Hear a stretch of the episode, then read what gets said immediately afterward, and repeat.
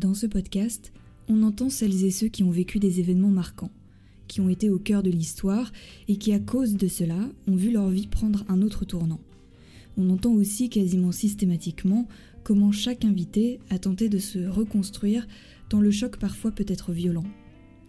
Mais que se passe-t-il lorsque les blessures, les secrets, les traumatismes liés à un événement vécu sont mis de côté? Comme posés dans une boîte, une boîte fermée, pour ne plus y penser, pour tout oublier le plus vite possible. Cette boîte, on peut choisir de s'en débarrasser, définitivement. Mais il peut arriver aussi, parfois, qu'on veuille la transmettre, elle et tous les secrets qu'elle contient, à ses propres enfants. Ce mois-ci, à travers le souvenir d'une Espagne sous le régime de Franco, je vous propose de découvrir comment le vécu historique et le désir de reconstruction peuvent être transmis en héritage. Je suis Clément Saccard et vous écoutez Magma.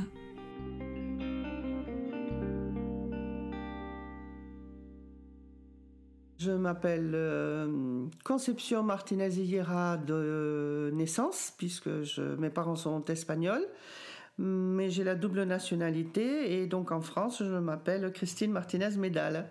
Euh, ce sont mes origines.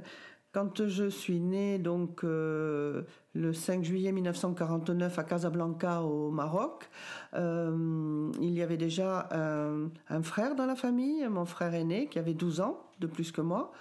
Euh, et par la suite, donc, j'ai eu un petit frère qui est né 5 ans après. Avec mon frère aîné, ça a toujours été extraordinaire parce qu'il s'occupait énormément de moi, il m'aimait beaucoup, même s'il y avait une grande différence d'âge. Il est devenu petit à petit mon, idole, euh, mon mentor. Euh, et il m'a dirigé, il m'a, il m'a aidé euh, quand j'ai fait des études. Donc il a toujours été présent, il était comme un deuxième père pour moi. Avec le dernier, c'était des relations un, un petit peu plus houleuses, on va dire. Donc euh, ben, j'étais très très bien entourée, de beaucoup d'amour, surtout beaucoup de la part de papa. Euh, maman, j'avais senti euh, pendant toute mon enfance et même mon adolescence et même en tant que femme adulte, je sentais qu'il y avait quelque chose qui, qui clochait, qui, ne, qui n'allait pas trop entre ma mère et moi. Elle était beaucoup plus impatiente avec moi, qu'elle n'était pas très câline, pas très affectueuse, euh, puisque je voyais la différence qu'elle faisait entre mon frère aîné qu'elle admirait, qu'elle adorait, euh, qu'elle portait aux cieux, et le dernier qui était le chouchou de la maison. Donc je sentais que voilà, alors je me disais peut-être parce que je suis une fille que je suis au milieu, et après j'ai compris pourquoi en fait. Papa, je savais qu'il euh, avait des responsabilités politiques, mais sans plus. Euh, on ne m'impliquait pas tellement dans, dans, ce combat, ni euh, dans la connaissance de ce qu'il faisait, parce que, ben en fait, à cette époque-là, les filles, elles étaient là pour, soit pour se marier, soit pour étudier, mais surtout pas se préoccuper de politique. C'était surtout les échanges entre mon père et mon frère aîné. Donc il y avait quand même des sujets tabous, on va dire. Mon père, euh, donc en 1967, a été nommé à un poste très important euh, sur Toulouse et donc la famille a suivi. C'était un exil, c'était une coupure avec euh, mon enfance, avec mon adolescence, avec mes amis, avec mon quartier, avec toutes ces odeurs, ces épices, tout ce qui constituait la vie au Maroc. Mais bon, j'avais un tel euh, désir de m'intégrer dans la société française, de faire mes études. Ma vie euh, était en France. Ma, vie, de toute façon, je laissais le Maroc derrière moi. Je découvrais la France et il fallait que je m'intègre. Et l'Espagne, l'Espagne, c'était le rêve de mes parents. C'était pas le mien. Et puis chaque année, euh, quand arrivait le réveillon de Noël, ou du premier de l'an, surtout, donc euh, on se réunissait toujours euh, très nombreux euh, dans, cette, maison et tous les adultes levaient leur verre en disant pourvu que ce Franco crève, l'année prochaine, nous serons en Espagne. Voilà, donc pour eux, leur objectif, leur rêve, c'était ça. C'était d'enfin pouvoir revenir au pays. Mais moi, non, moi, c'était pas mon histoire. C'était l'histoire de mes parents et voilà, et donc j'ai poursuivi donc ma, ma, vie en France. Euh, j'ai connu donc celui qui allait être euh, mon mari et on s'est enraciné donc à Toulouse, hein, tout finalement.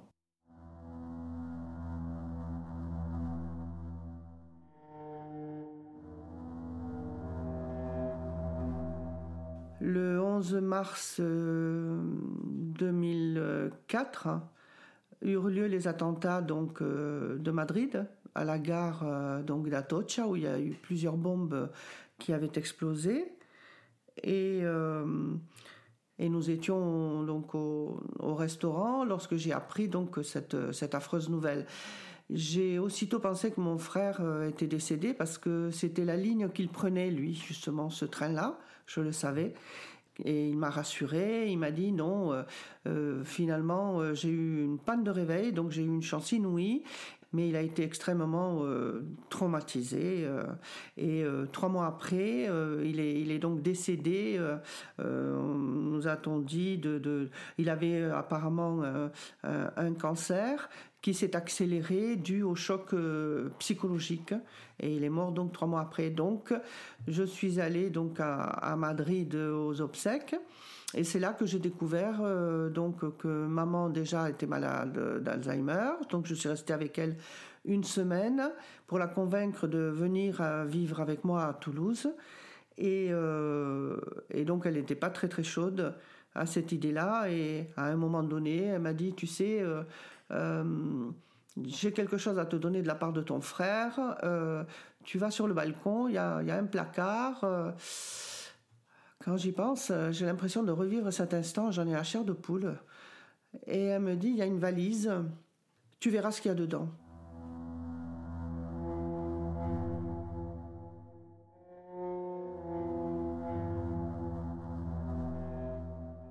Elle n'a plus jamais reparlé de mon frère, donc il a fallu que je fasse déjà mon deuil toute seule, que je pleure en cachette. Et donc euh, j'ai ouvert cette valise et elle était pleine de, de documents des documents officiels, d'un cabinet de détectives privés, de ministères, de, des, des, courriers euh, échangés par mes parents, euh, de testaments, enfin vraiment euh, une mine de, de renseignements. Et, et, et, au fur et à mesure de ma lecture, puisque je suis restée une semaine à Madrid, donc j'ai découvert un secret de famille que je ne soupçonnais absolument pas.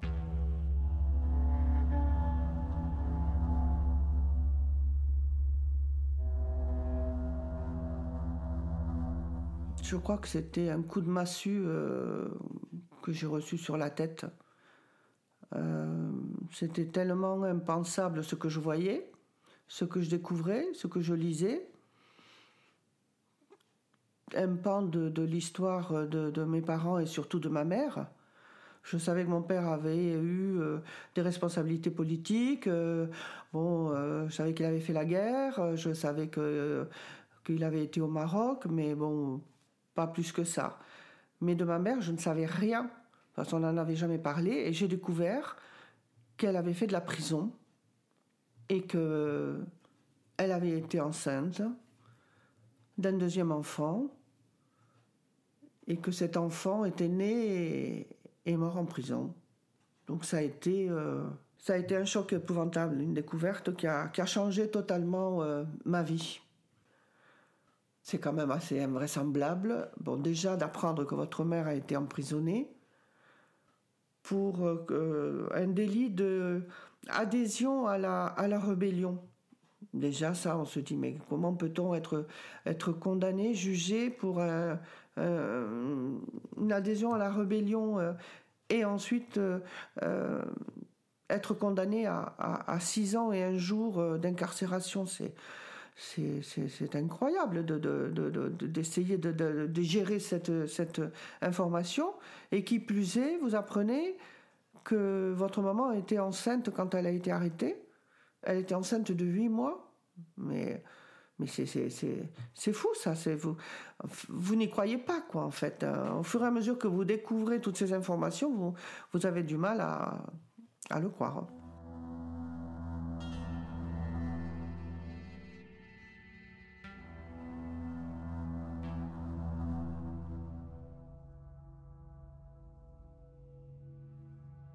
Elle m'a laissé seule avec cette valise. Euh, j'étais sur le canapé au salon et elle, est partie dans la cuisine. Donc j'ai très bien senti qu'elle ne voulait absolument pas participer à cette découverte et qu'elle ne souhaitait pas en parler. Donc à partir de là, euh, ça a été le statu quo. Quoi. Je me suis dit, bon, ben, Je suis seule, encore une fois, seule pour faire mon deuil, seule sans pouvoir partager avec maman. Son attitude ne, me surprend pas tant que ça, puisque quand je reviens en arrière, que ce soit au moment du décès de mon père euh, ou, euh, ou, auparavant les relations qu'elle avait euh, différentes avec ses garçons et avec moi, ça ne m'étonne pas quelque part, je me suis sentie un peu rejetée encore une fois. Je pense que c'était leur secret, c'était leur droit de, de, le garder pour eux, et puis qu'ils voulaient peut-être me préserver et attendre euh, que je sois euh, adulte, mûr peut-être pour recevoir cette, information euh, épouvantable. Et puis aussi, il faut voir le contexte parce que après la guerre civile, les gens avaient peur de parler, chacun restait sur son secret, il fallait faire attention à ce qu'on disait. Euh, et voilà, et donc euh, il fallait même pas en parler à ses propres enfants. Il y a beaucoup d'enfants qui, découvrent encore aujourd'hui euh, des secrets de famille parce que, parce que leurs propres parents n'ont pas voulu, un petit peu comme, comme les prisonniers qui revenaient d'Auschwitz ou, ou d'autres camps qui n'en parlaient pas ou alors ils en parlaient entre soi parce que ils n'avaient pas besoin de paroles pour se comprendre et, euh, ils pensaient que ceux qui n'avaient pas vécu cela ne pourraient jamais comprendre et c'est très possible aussi oui je me suis sentie quand même un peu dépossédée de, l'histoire de ma famille mais moi il fallait que j'aille au bout de, de, tout ça de toute façon, je pense que si mon frère m'a légué cette valise, c'est pas pour rien. C'est parce qu'il voulait que je continue. Lui, il n'a pas réussi à tout obtenir. Donc c'était mon rôle à moi de le faire. Et à plus forte raison, parce que donc au fur et à mesure de mes recherches, donc j'ai découvert que papa et maman euh, sont restés séparés pendant dix ans. C'est énorme, dix ans. Combien de personnes refont leur vie euh, en état séparé au bout d'un an ou deux ans? Non, ils sont restés euh, fidèles l'un à l'autre, d'un amour extraordinaire qu'on ressent au travers des courriers échangés. Euh, avec un océan qui les séparait. Et euh, si vous voulez, euh, donc au bout de au bout de dix ans de, séparation, donc c'était en 1948, par vraiment des des chemins rocambolesques. Mon père a, fait, a, a pu faire venir auprès de lui ma mère et mon frère aîné. Et de ces retrouvailles-là, je suis née. Donc je suis vraiment la petite graine qui a, germé euh, au moment de leur retrouvaille. Donc pour moi, c'était, je me sentais donc euh, investie d'une, d'une mission euh, parce que j'étais le fruit de cet amour, parce que parce que parce qu'il fallait que je témoigne pour eux, que je leur rende hommage.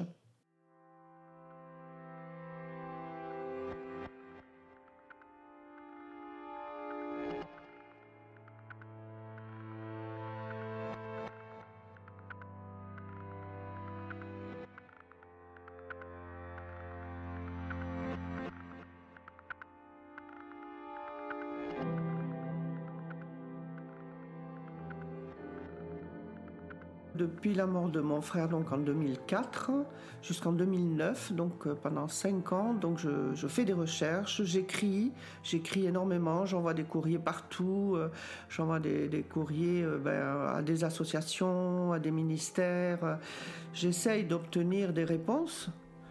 et en, 2009, j'ai enfin une, réponse par l'intermédiaire d'une association d'historiens d'un village qui se trouve en face de, de, l'endroit où maman avait été emprisonnée.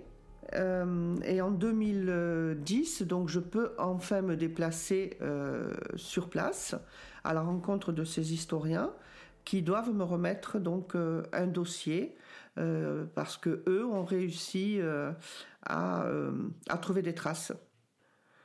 Le, gros souci, c'est qu'en fait, cet enfant, c'est comme s'il n'avait jamais existé. Parce que maman est rentrée donc euh, à Madrid, euh, donc condamnée à, 6 ans et un jour.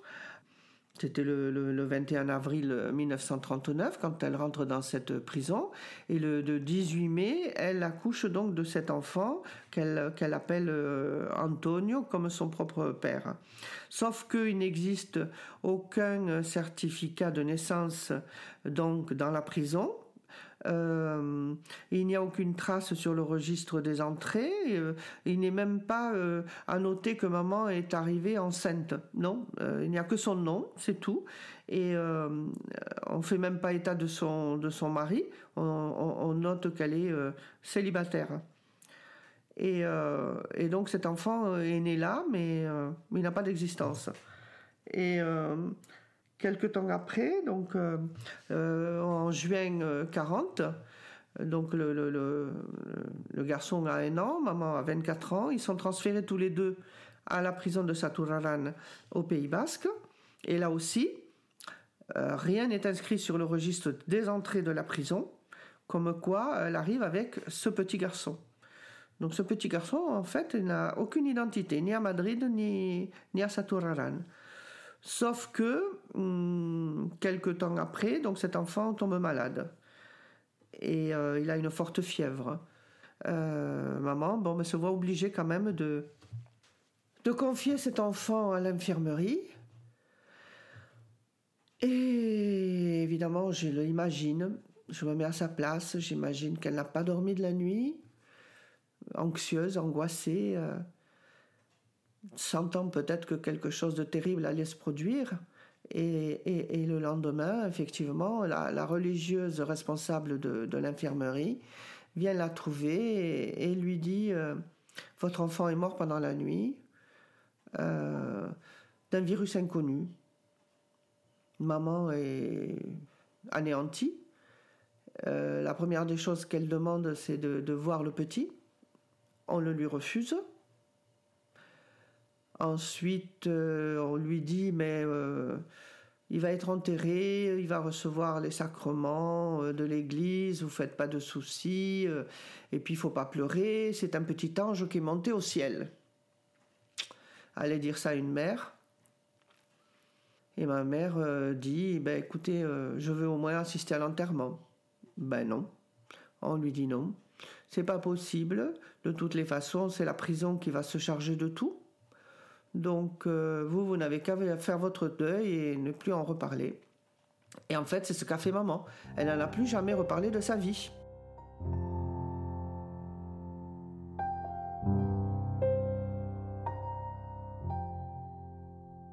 Et maman, donc, euh, peut-être dans les heures qui ont suivi, ou le lendemain, ou quelques jours après, je ne le sais pas, a écrit donc un poème euh, qu'elle a dédié à, cet enfant et qu'elle a envoyé ensuite à mon père, euh, qui était à ce moment-là dans des camps de concentration.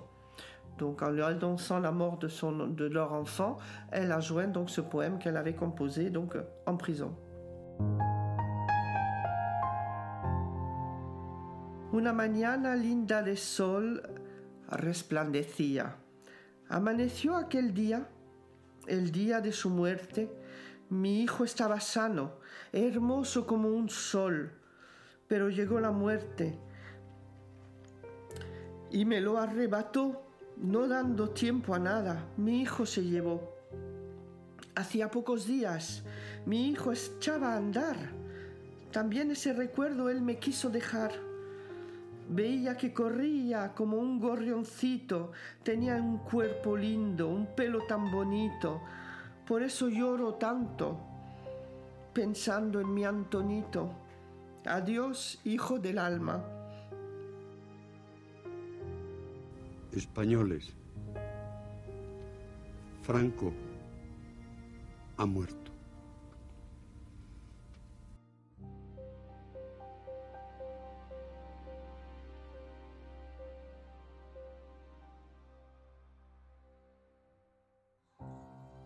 Le 20 novembre 1975, Francisco Franco meurt en Espagne à l'âge de 82 ans.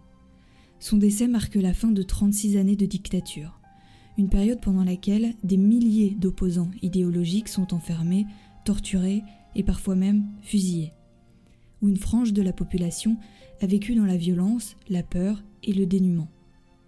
Il est important de rappeler que Franco a eu accès au pouvoir grâce au soutien militaire d'Hitler et de Mussolini. Il prend la tête du pays en 1939, après trois ans de guerre civile qui opposait républicains et nationalistes. Une guerre qui a fait un demi-million de morts. Ce que l'on sait moins, c'est qu'un véritable trafic d'êtres humains s'est mis en place pendant cette période. Il s'agissait d'un système particulièrement bien rodé pour tenter d'éradiquer toute trace de communisme ou de socialisme dans la société. Et pour cela, il fallait récupérer les enfants nés de parents aux idéologies de gauche. Avec la complicité de l'Église catholique, de nombreux enfants en bas âge ont été kidnappés puis vendus à des familles adoptives, des familles pro-franquistes évidemment. Pour mettre la main sur ces bébés, les méthodes pouvaient varier. Juste après son accouchement, on pouvait dire à une femme que malheureusement son enfant était mort-né. Pour d'autres, on leur annonçait qu'un simple rhume s'était transformé en maladie foudroyante et que le bébé était décédé pendant que la mère dormait. Certaines femmes qui s'étaient absentées pour effectuer des corvées dans la prison par exemple pouvaient retrouver à leur retour un berceau vide. Les bébés disparaissaient tous un à un, mais aucun corps de nourrisson n'était présenté aux mamans endeuillées. Alors bien sûr, pour toutes ces jeunes femmes emprisonnées, ce phénomène qui se répétait ne pouvait pas être dû au hasard. Mais impossible à l'époque d'imaginer cet incroyable trafic d'enfants. La majorité d'entre elles pensaient que leur bébé était tout simplement tué parce qu'elles ne partageaient pas les mêmes idéologies politiques.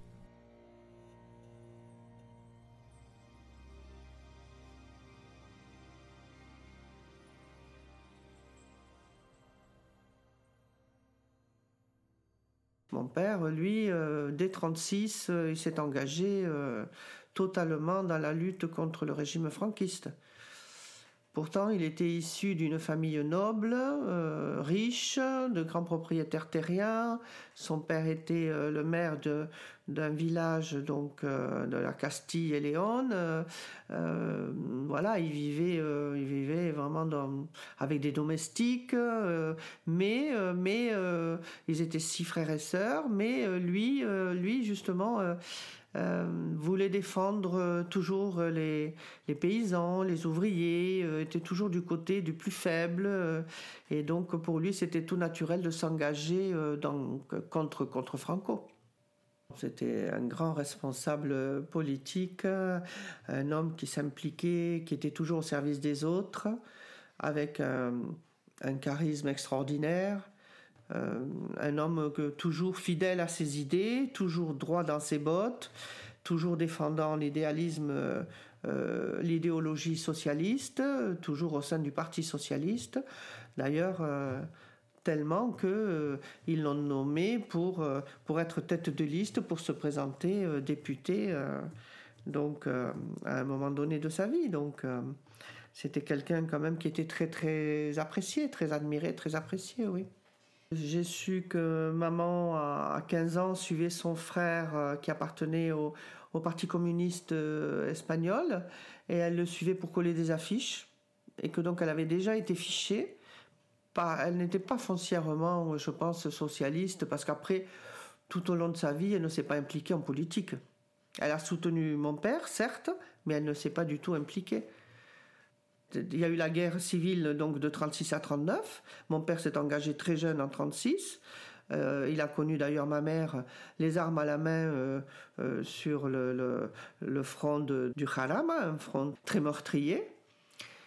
Ils se sont aimés, ils se sont mariés, et quelques mois après, donc mon frère aîné, José, est né. Et deux ans après, donc il y avait toujours la guerre, la guerre civile, mais qui est arrivée à la fin.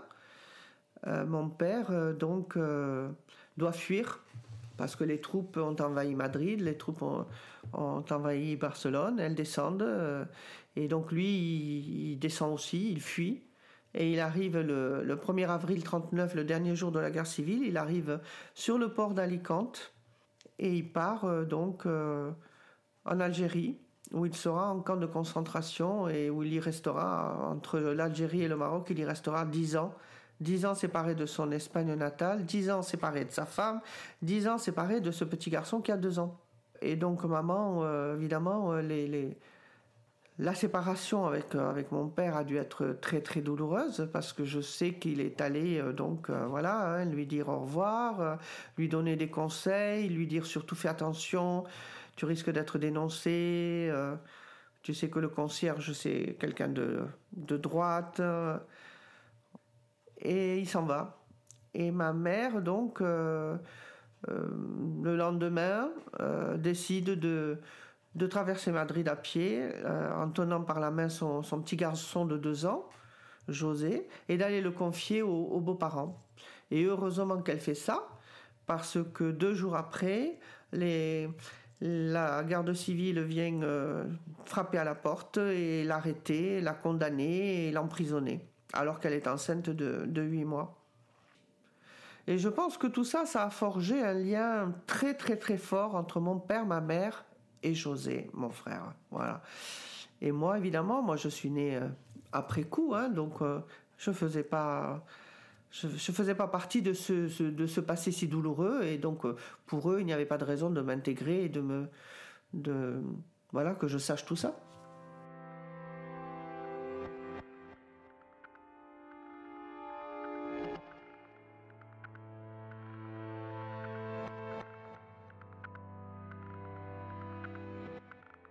À Saturraran, donc j'ai découvert euh, l'emplacement où était cette euh, fameuse prison qui n'existe plus, elle a été rasée en 1987. Et c'est très très très euh, difficile, très très douloureux de se trouver sur, sur cette plage qui est magnifique. Et, et vous imaginez votre mère emprisonnée avec son enfant, alors que c'est un paysage idyllique et qu'elle est, elle, euh, en train de, subir euh, donc des, sévices terribles par, euh, ces religieuses qui, tiennent de main de fer donc cette, cette prison. Donc c'est très très douloureux. En plus, donc l'historien m'amène vers un talus et me dit il y a certaines femmes qui ont été fusillées et qui ont été enterrées là. Donc il n'y a pas eu de sépulture, donc au cimetière. Et j'ai appris ensuite qu'effectivement, euh, il y, a eu beaucoup de soi-disant de, décès d'enfants, mais que ces enfants n'ont pas reçu de sépulture et qu'ils ont été jetés dans une fosse euh, commune. Et il existe deux fosses communes sur, euh, sur ce site de, de la prison, justement. Et lorsque justement il me, remet donc l'acte de décès euh, qu'il a réussi à obtenir, l'acte de décès rédigé par le curé donc de, cette prison, je découvre que cet enfant euh, est décédé à 6 heures euh, du matin, alors que déjà la religieuse avait dit qu'il était décédé dans la nuit. Je découvre qu'il est décédé d'une atteinte cérébrale alors que la religieuse lui avait dit que c'était d'un virus inconnu et qu'ensuite le curé euh, annote que euh, euh, il a ordonné donc que le cadavre donc reçoive une sépulture dans le cimetière donc de, de Moutrikou, qui est la commune avoisinante du lieu de la prison. Sauf que je découvre que déjà cet enfant qui serait supposé mort n'est ne, pas inscrit dans le registre donc de, des décès de la prison, il n'est pas inscrit euh, dans le registre des décès à la mairie, euh, qu'il n'y a aucun certificat médical attestant son décès et que c'est il faut il faut il faut simplement croire ce certificat euh, donc écrit par un, prêtre assisté de deux témoins qui, qui, dit que, que cet enfant est, est décédé et qu'il est enterré dans ce cimetière. Or, il n'y a aucune tombe dans ce cimetière non plus. Donc, euh, comment croire à sa mort? Et puis euh, aussi, euh, il ne faut pas oublier que quand maman est transférée de la prison de Madrid où elle a donné naissance à cet enfant qui n'a aucune existence réelle, elle fait partie d'un lot, si je puis dire, de 25 femmes avec enfants. Ce sont, elles ont été choisies parce que c'était les 25 mères les plus jeunes qui étaient à ce moment-là incarcérées à Madrid. Elles arrivent toutes avec leurs enfants et il n'y a aucun nom de ces 25 enfants. C'est quand même aberrant, c'est quand même incroyable. Donc je pense que déjà, ça faisait partie de ce fameux plan euh, auquel ont participé des avocats, des véreux, bien sûr, des fonctionnaires, des médecins, des religieux, euh, des familles évidemment franquistes, euh, pour justement euh, donc mettre en place cette espèce de plan pour pour ôter ces, ces, enfants à, leur mère.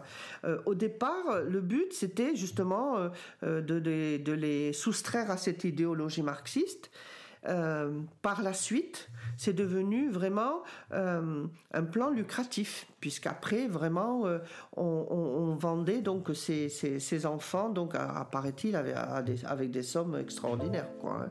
Donc, c'est de l'extermination, pas dans le sens où on tue, mais on tue quand même la relation entre une mère et son enfant.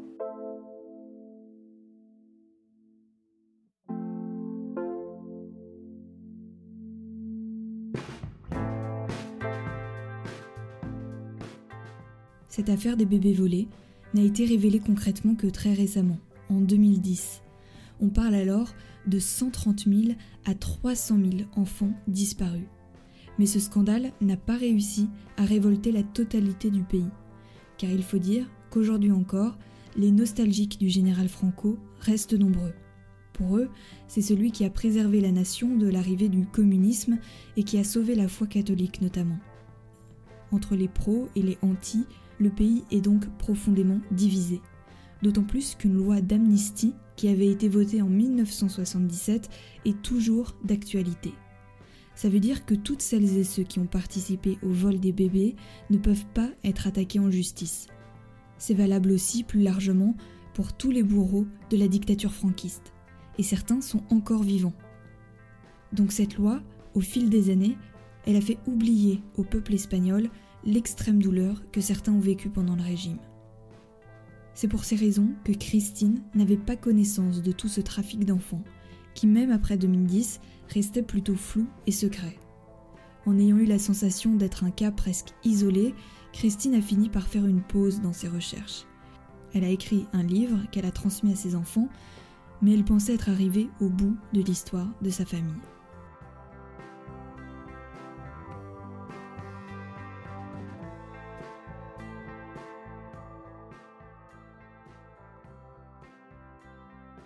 J'ai découvert donc le mois dernier euh, le film euh, le, silence des autres, El silencio de otros. Euh, et là, je suis tombée des nues parce que bon, je, me suis rendu compte qu'il y avait un soulèvement énorme en Espagne pour la recherche de la vérité, de la justice. Euh, que ce film retrace donc le combat, la lutte de pendant six ans. Euh, il a suivi euh, ses protagonistes, ses victimes du franquisme, et et donc c'est vrai que ça m'a ça m'a beaucoup interpellé, ça a fait remonter beaucoup de choses. Et il était question aussi pendant le film de, bébés volés. Et donc voilà, le, doute a germé et on m'a dit de toutes les façons, pour être sûr euh, que cet enfant est, décédé, euh, étant donné qu'il n'y a pas de tombe, il ne peut être que dans une fosse. Donc, euh, il faut retrouver l'ADN dans la fosse et le comparer avec le vôtre. Donc, c'est tout un cheminement qui vient de démarrer. Je me suis inscrite à la banque donc de ADN qui a été créée il y a pas si longtemps que ça, que je ne savais pas moi que ça existait en Espagne. Donc il y a que quelques années que cette banque a été euh, donc euh, créée. J'apprends donc euh, évidemment que sur internet que des milliers d'adultes qui soupçonnent aujourd'hui d'avoir été adoptés illégalement, ils soupçonnent qu'ils ont peut-être été volés à ces femmes républicaines. Donc ils ont donné leur ADN euh, à cette banque et ils sont à la recherche de leur famille biologique. Ça, c'est une des solutions. Si on ouvre les fosses et qu'on découvre euh, au fond de la fosse euh, les ossements et, l'ADN de votre frère, donc là, vous serez vraiment persuadé qu'il est vraiment mort. Et si vraiment on m'apporte la preuve que mon frère est là, ben voilà, je, serai devant le fait accompli et, et je mettrai vraiment une croix dessus. Mais ma lutte euh, continuera encore un peu dans le sens où je me déplacerai et je lui donnerai une sépulture euh, qu'il mérite. Je ne laisserai pas les os dans une fosse. Si euh, l'ADN n'est pas dans cette fosse, donc cela, comment dire, alimentera encore ma quête, parce qu'il faudra aller à la recherche de cet enfant. Qu'est-il devenu? Est-ce qu'il est encore en vie? A-t-il une descendance? Est-il répertorié dans la banque de données? Euh, Peut-on avoir euh, accès au registre des adoptions illégales? Je sais qu'il en, existe un au Pays Basque. Enfin, je veux dire, c'est encore le début d'une autre quête. Donc, je ne suis jamais à la fin de ma recherche. Mon second fils m'a dit, Maman, cette histoire, elle te suivra jusqu'à la mort.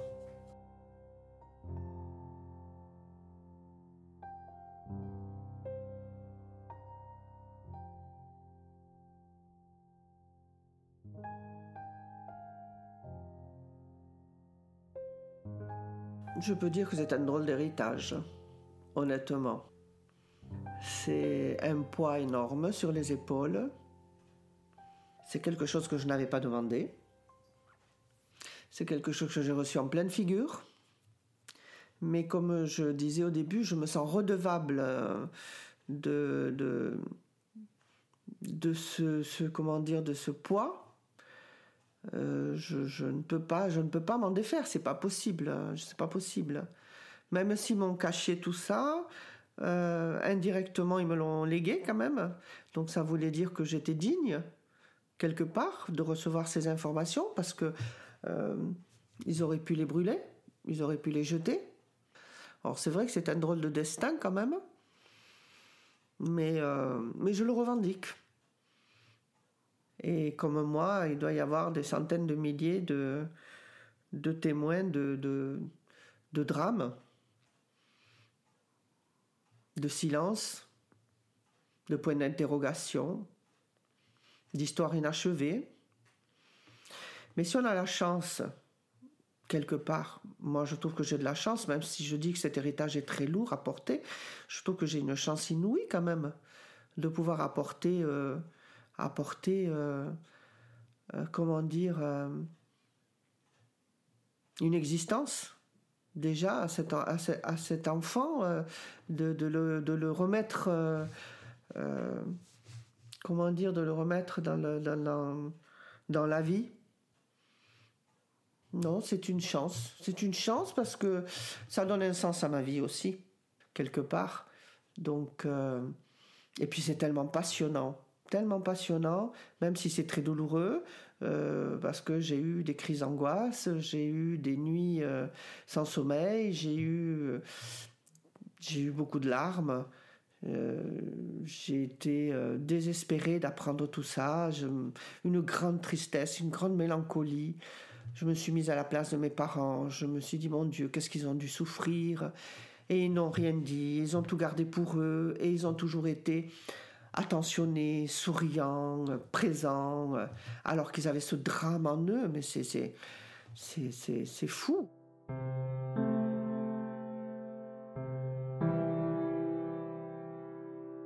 Il y a toujours une petite lumière qui s'allume au bout du chemin. Il faut avoir la volonté de, de prendre ce chemin. La volonté, le courage. Surtout qu'on se sent seul quand même. Même si on est soutenu par la famille, même si on, obtient de l'aide auprès d'associations, mais on est seul face à, face à son, écran de PC hein, quand, on, quand on va faire des recherches sur Internet. On est seul quand on est face à la page blanche où il faut, euh, il faut écrire, hein, il faut, faut transmettre. Euh, on est seul quand on découvre ces documents qui nous sidèrent seul euh, avec son passé, seul à lutter. Mais je sais que je ne suis pas seul quand même, parce qu'ils sont avec moi.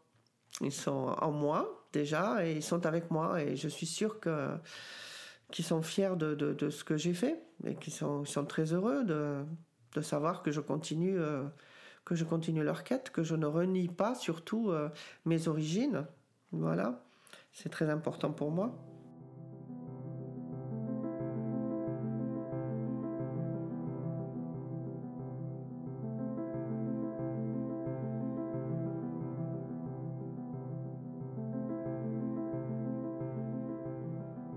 Je suis sûr qu'il est en vie. Je suis sûr qu'il a été volé.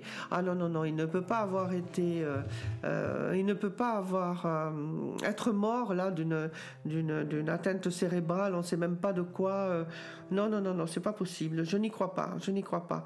Donc c'est pour ça que j'ai beaucoup, beaucoup d'espoir dans, dans l'ouverture de cette fosse, parce que ça serait enfin la démonstration que non, il n'est pas là. Non, il n'est pas mort. Il a été volé, certes.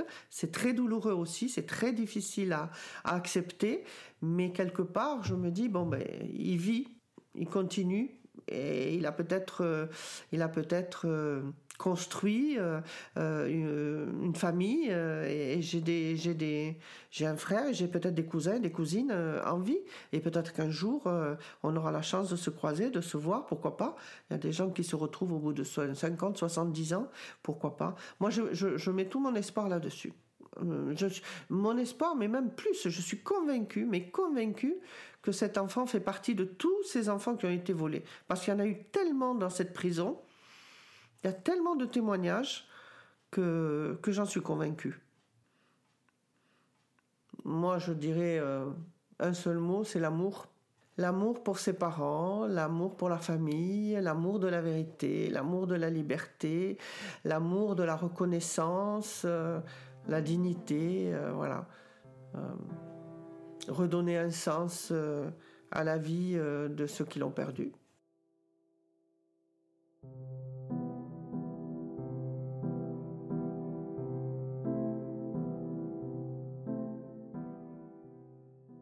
Merci beaucoup à Christine Martinez-Médal d'avoir raconté son parcours à mon micro. Sa quête de vérité continue et bien sûr, Magma suivra l'évolution de cette histoire de près en espérant que les prélèvements ADN révéleront de nouveaux éléments importants pour tenter de retrouver la trace de son frère disparu. Vous l'avez entendu, Christine évoque un film qu'elle a vu récemment et qui l'a poussée à continuer ses recherches.